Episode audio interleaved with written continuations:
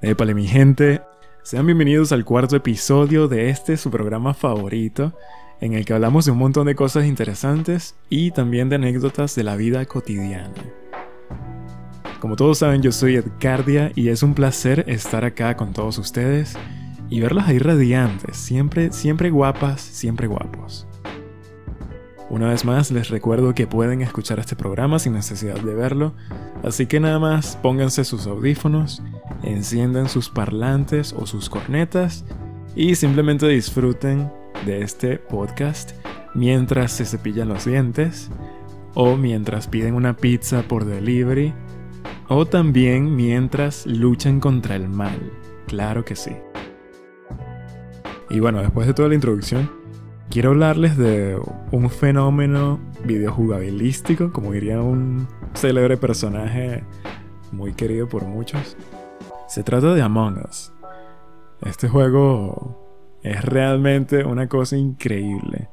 ¿Por qué? Porque lo juega todo el mundo. Y bueno, para quienes no sepan de qué se trata, es un grupo de personitas que está en una nave espacial y básicamente este grupito se divide en miembros de la tripulación y en impostores. El objetivo de los miembros de la tripulación es simplemente hacer sus tareas para terminar el juego y los impostores tienen que activamente tratar de matarlos a todos. Así de simple. Tratar de asesinar a los miembros de la tripulación. Entonces, ¿qué pasa? Que cuando algún miembro de la tripulación encuentra un cadáver, puede reportarlo y todo el mundo entra como en una reunión donde se habla de dónde se encontró, de qué estaba pasando, de si vieron a alguien, de si no vieron a nadie. Y aquí es cuando viene la parte graciosa de este juego, que se convierte en un festival de mentiras increíble. Y aquí es donde uno se da cuenta de quién es buen mentiroso y quién no. Yo tengo amigos y tengo amigas que son unos genios, son unos genios mintiendo, pana. O sea, son tan buenos que la mayoría de las veces ganan. Y es increíble la capacidad que el ser humano tiene para mentir. Pero es verdad que hay gente que es muy buena y hay gente que es terrible mintiendo. O sea, que no le, no le cree nadie. Yo soy uno de esos. Yo miento y es como que, marico, eres tú. O sea, por favor. Es obvio. Y yo, pero ¿por qué? Si yo no... No, igual, si era y me, me. Es más, ¿saben qué pasa? Que cuando soy el impostor y ya todos saben que soy yo o sospechan de mí y me acorralan, yo voto por mí mismo también, de la vergüenza que me da. me da así como... Me da pesar haber matado a alguien y después mentir, ¿no? Yo no lo hice. Sería un terrible criminal, la verdad. Pero exacto, hay gente que de verdad miente inescrupulosamente y es una habilidad más. O sea, en la vida diaria, yo no sé si esas personas son unos mentirosos o no, no lo sé, pero pueden ser muy, muy buenos engañando. Y exacto, yo tipo, no, yo lo vi en el en la habitación de Fuiste tú, Ed, que estás hablando, vale. Pero bueno, así es este jueguito. De hecho, yo estaba jugando y son unas situaciones más absurdas. Yo estaba haciendo mis tareas en una habitación estoy con otra persona, llega el impostor y lo mata, mata a esa otra persona y reporta el cuerpo, ¿no? Y le dice a todos, fue Ed, yo lo vi. Y yo digo, claro que no, fuiste tú, lo mataste frente a mí, en mi cara lo mataste. ¿Y saben qué pasa? Le creen al impostor casi siempre. Ah, hasta para convencer gente de mi inocencia, soy malo. Ah, qué difícil. Qué difícil es este juego. Por cierto, le recomiendo a todos los que estudian ciencias políticas o carreras afines que jueguen esto, jueguen Among Us, porque seguro que les va a ir increíblemente bien. Pueden hacerse hasta profesionales y quizá ganar dinero. Ahí se los dejo. Y bueno, y quiero hablarles de un tema muy muy loco. Se trata de los rayos gamma. Los amantes de Marvel recordarán que el Hulk, que por cierto no sé si en España le dicen el Hulk o el Hulk, ahí después me pasan el dato. Creo que el Hulk suena más divertido. El Hulk. Bueno, él fue producto de un ser humano que estuvo expuesto a una irradiación gamma y por eso se volvió con esas características, ¿no? Verde, gigante, súper fuerte. Pero créanme que si un ser humano es expuesto a una cantidad de rayos gamma, em, no va a ser precisamente que se convierta en el Hulk. Hay dos tipos de radiación. Quiero hablarles un poquito de esto para que entendamos lo que son los rayos gamma. Hay dos tipos de radiación. Una es la radiación no ionizante y la otra es la radiación ionizante. Ok, una es nociva para la salud del ser humano, que es la ionizante, y la no ionizante es simplemente radiación inofensiva para nosotros. En su mayor medida, ojo ahí con los rayos ultravioleta. Pero, por supuesto que este tema es mucho, mucho más profundo, pero no voy a entrar en tanto tecnicismo para no desviarme tanto del tema principal. Pero para darles un ejemplo de radiación no ionizante, están las ondas, las microondas utilizadas por electrodomésticos y por los celulares. Eh, el mismo microondas, el mismo microondas con el que calentamos la comida es radiación no ionizante, significa que no hace daño al ser humano.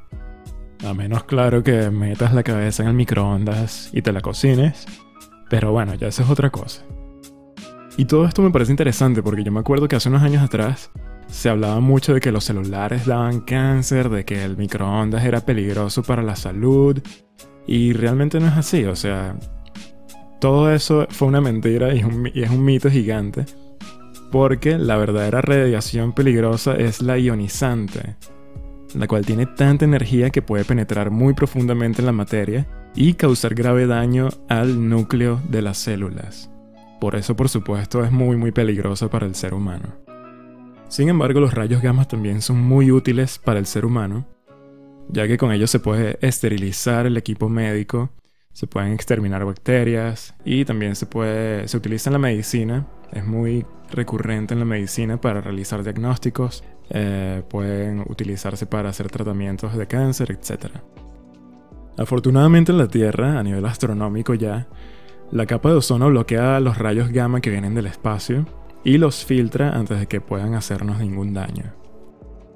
Pero existe un fenómeno astronómico que se llama ráfaga de rayos gamma, que es un evento que se descubrió por accidente, de hecho. Ustedes se acuerdan que les hablé en el episodio 2, si mal no recuerdo, les hablé acerca de la Guerra Fría entre Estados Unidos y la Unión Soviética. Y resulta que en los años 60, a finales de los años 60, los Estados Unidos tenían algunos satélites espía en órbita para precisamente darse cuenta de si la Unión Soviética estaba haciendo experimentos de em, explosiones nucleares en el espacio, ¿no? Para ellos poder detectar esa radiación. Lo que al final terminaron descubriendo fue un evento en una galaxia que está a una distancia aproximada de 6 billones de años luz. O sea, para ponerlo en perspectiva, la Tierra tiene 4.54 billones de años. Y otra perspectiva sería que hasta ahora hemos descubierto que el universo tiene una edad, hasta ahora, de 13.8 billones de años. En resumen, ese evento que ocurrió en aquella galaxia lejana que descubrió este satélite espía, ocurrió antes de que la Tierra existiera. Pero por supuesto, al estar tan lejos, la luz se tarda todo ese tiempo en llegar hasta la Tierra. Y es que este evento es tan absurdamente poderoso, para que vean que la realidad supera la ficción y a la imaginación humana, que este evento en un segundo suelta más energía que el Sol en toda su vida. Y es por eso que es tan notable a pesar de la distancia. Y la manera en que se forma o en que se producen estos, estas ráfagas de rayos gamma es bastante técnica, pero se las voy a resumir un poco. Una, se piensa que puede ser por una supernova, que significa que es una estrella supermasiva que explota y suelta una cantidad de energía increíble.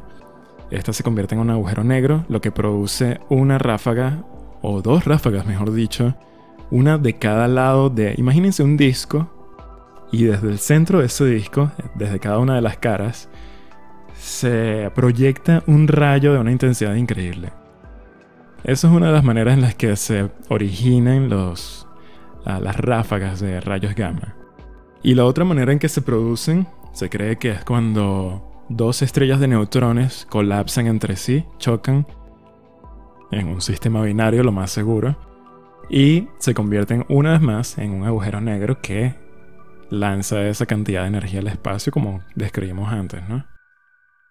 Y algo que resulta muy loco es que se estima que nuestros instrumentos detectan al menos una ráfaga de rayos gamma diaria en el universo que podemos alcanzar con, con todo el instrumental, ¿no? Pero hasta ahora todos esos eventos han ocurrido fuera de la Vía Láctea. Ahora, si resultase que esa ráfaga de rayos gamma se origina dentro de nuestra galaxia, a unos pocos miles de años luz de distancia de la Tierra, para el momento en que alcanzaría el sistema solar, sería unos cuantos cientos de años luz de ancho, o sea, de, de diámetro, mejor dicho. Y se estima que se llevaría por el medio a todo el sistema solar, o sea, estaríamos muertos, sin duda alguna.